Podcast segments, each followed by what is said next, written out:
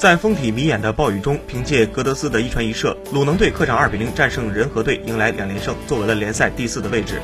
继上轮对阵国安梅开二度后，格德斯本场再进一球，并送出一次助攻。这个一直吵着闹着要转会离开的巴西外援，突然迎来了大爆发。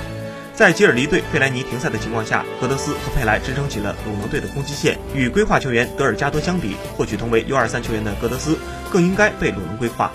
格德斯这名球员实力突出，并且非常年轻，潜力很大。若能将其规划，对未来国足的帮助将非常大。只不过要规划格德斯，球员个人意愿是个非常大的障碍。